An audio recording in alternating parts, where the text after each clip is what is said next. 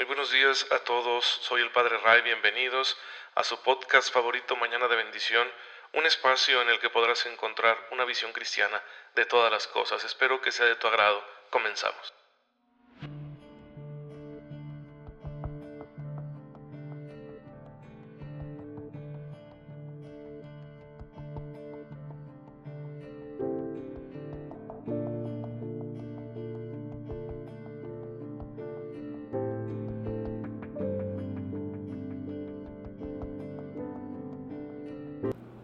Buenos días, muy feliz miércoles tengan todos ustedes, los que tienen la amabilidad de escucharme mañana con mañana para recibir este mensaje de la palabra de Dios, para recibir eh, esta enseñanza de la bimilenaria tradición de la iglesia.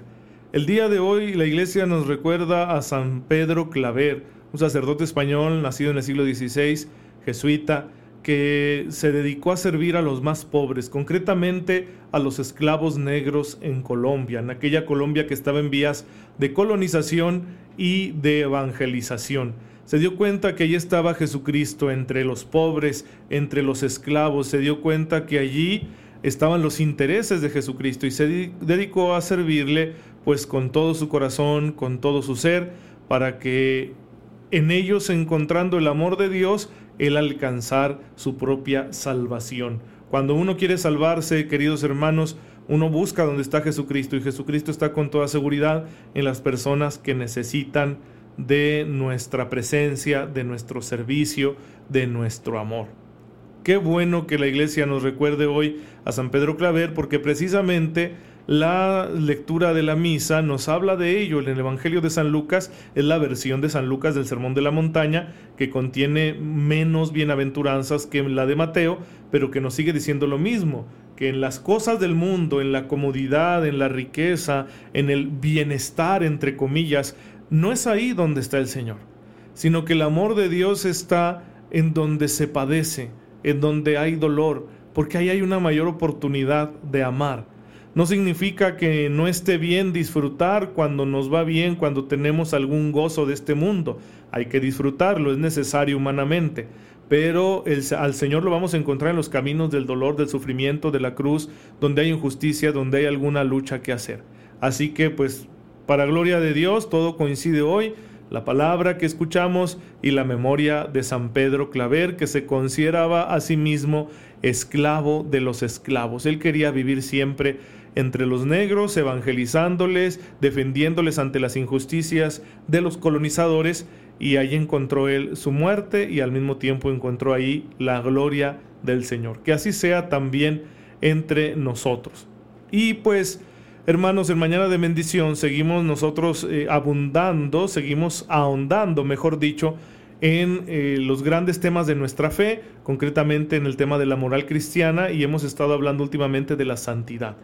La santidad porque es el fruto de la gracia de Dios. Si hablamos de la gracia de Dios que nos lleva a corresponder al amor divino, bueno, entonces el fruto final será la santidad y ese es nuestro destino. Nosotros estamos aquí para ser santos. Claro que la santidad puede ser como que un ideal muy lejano en nuestra cabeza y que por eso no nos lo planteamos con seriedad y decimos, eso no es para mí. La verdad es que sí es para ti.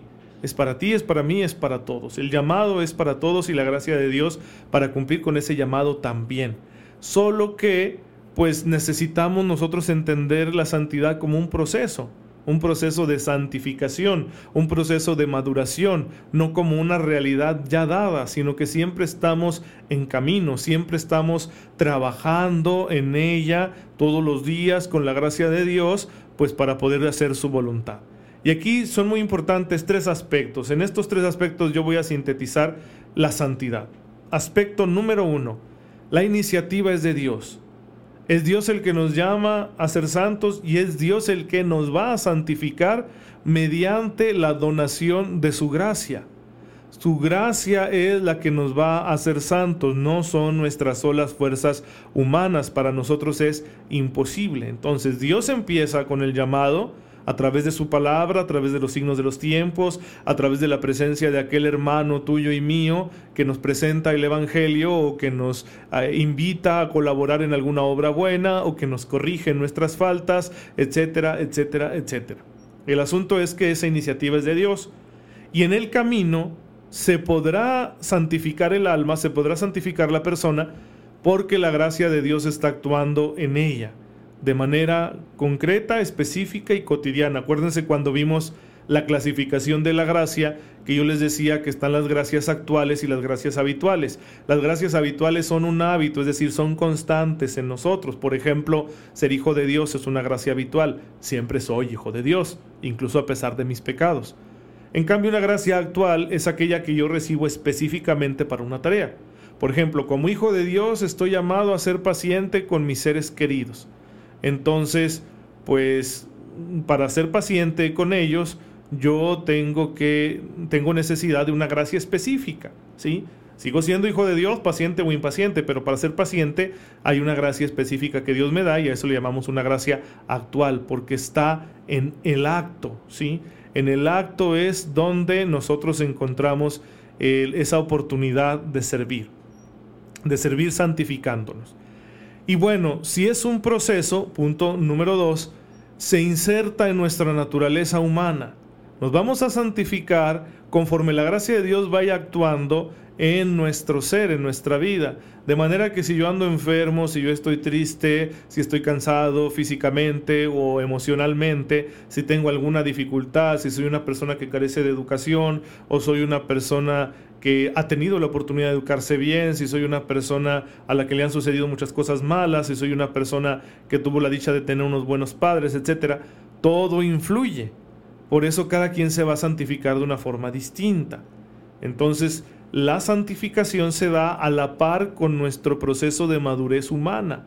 Si ese proceso de madurez humana no se da de forma plena, pues entonces tampoco se va a dar bien la santificación.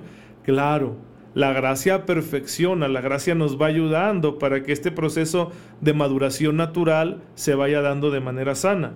Si la gracia de Dios corrige, rectifica, fortalece lo que está débil, sana lo que está enfermo, pone calor ahí donde ya hay hielo.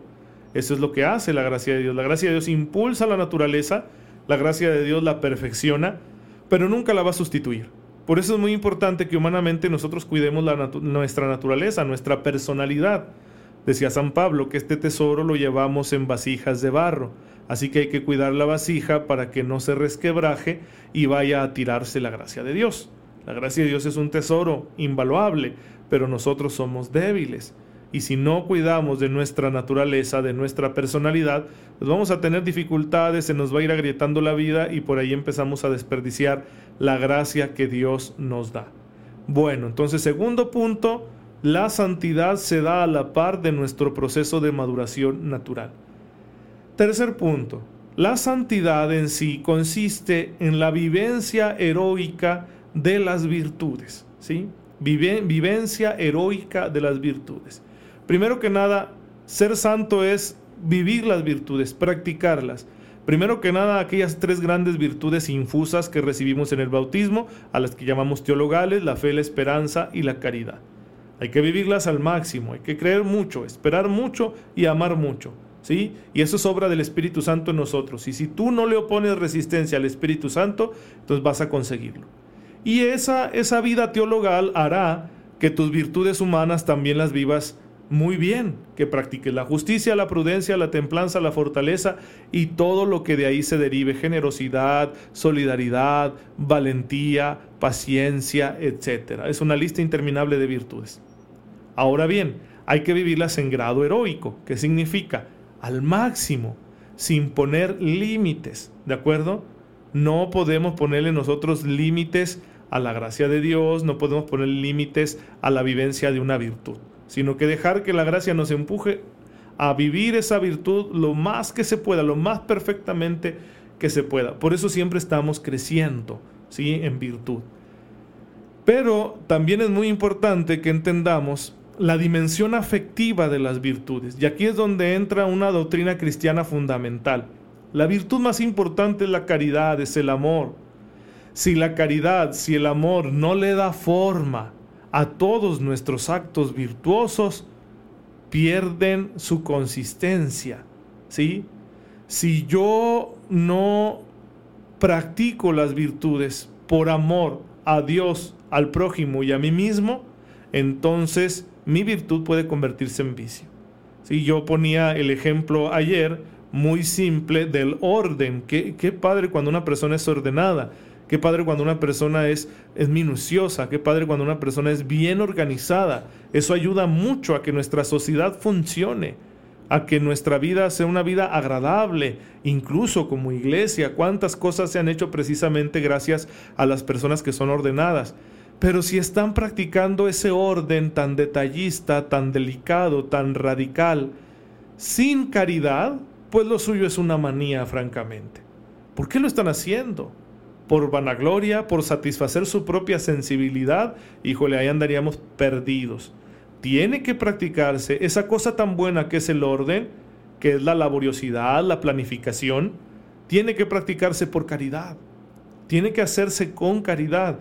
¿Qué significa? Que yo no lo hago ni para vanagloriarme, ni simplemente porque a mí me desespera el desorden, sino que afectivamente yo lo hago por, por el bien de todos, por el bien de los que están a mi alrededor, por el bien de mi prójimo, por el bien de mis familiares, vecinos, amigos, por el bien de mi sociedad, por el bien de la iglesia, para la gloria de Dios, para que todos alaben al Señor por una obra bien hecha, y claro, por mi bien porque a mí me hace bien el orden, me ayuda a encontrarme con Dios, me ayuda a no dispersarme y perder tiempo, ¿sí? Entonces, eso es una recta intención a la hora de practicar la virtud. Eso significa que estamos haciendo realmente las cosas bajo el poder, la influencia de la caridad. Y de esa manera la virtud es santa.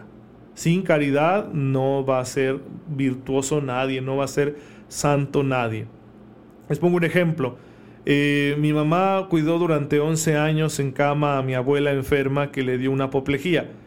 Y pues imagínense, con todo lo que tenía que realizar, ¿no? Alimentarla, cambiarla, bañarla, etcétera, era una cosa pesadísima.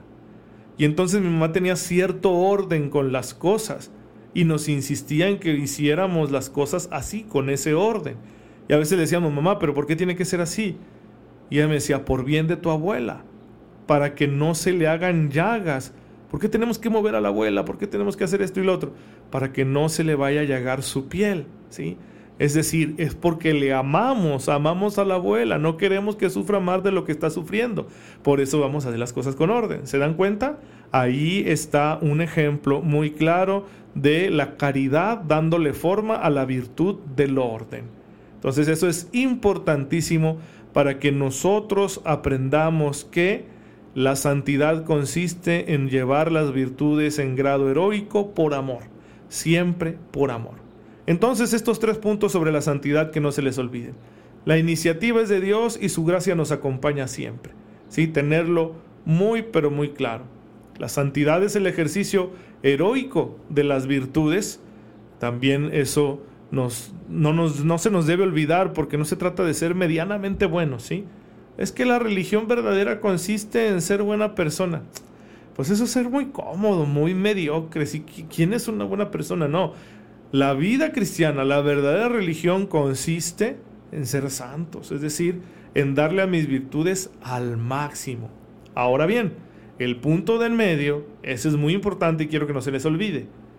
La santidad se va dando en tu vida y en la mía a la par de nuestro desarrollo personal, de nuestro proceso natural de maduración. Por eso debes tenerte paciencia. Madurar no es algo que se dé la noche a la mañana, ni es tarea fácil. Entonces la santificación tampoco se va a dar de manera espontánea de la noche a la mañana. Tienes que ir creciendo poco a poco para que mientras maduras también tu conciencia cristiana, tu espíritu se vayan purificando y vayas tú siendo cada día más santo ante la presencia de Dios. Y el fruto final de la santidad será participar de su gloria, es decir, contemplar eternamente a nuestro Dios y ser felices para siempre. Pues bien, queridos hermanos, eso es lo que el Señor quiere transmitirnos el día de hoy.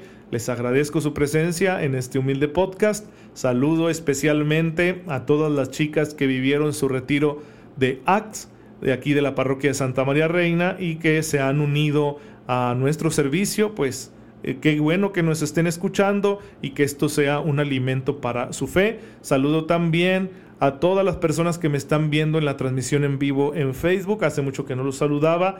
Gracias a Dios eh, ya podemos volver a hacer esto. No les prometo que lo voy a hacer todos los días, el día de hoy porque tenemos tiempo y quería pues vernos, ¿verdad? Y estar atento ahí a todas las personas que me siguen en mi página y que gracias a Dios están al pendiente de todos los contenidos que compartimos para llevar el Evangelio a las redes sociales, al mundo del Internet. Vamos a bendecir a nuestro Señor. Padre, te damos gracias porque nos permitas estar en contacto continuo contigo, aprender de ti a través de tu Hijo y de su iglesia y del Espíritu Santo que hemos recibido, para que sin soltarnos nunca de tu mano, practiquemos la santidad hasta que lleguemos a tu reino. Tú que vives y reinas por los siglos de los siglos. Amén. El Señor esté con ustedes. La bendición de Dios Todopoderoso, Padre, Hijo y Espíritu Santo, descienda sobre ustedes y los acompañe siempre. Gracias por estar en sintonía con su servidor. Nos vemos mañana si Dios lo permite. Recen por mí, que yo lo hago por ustedes.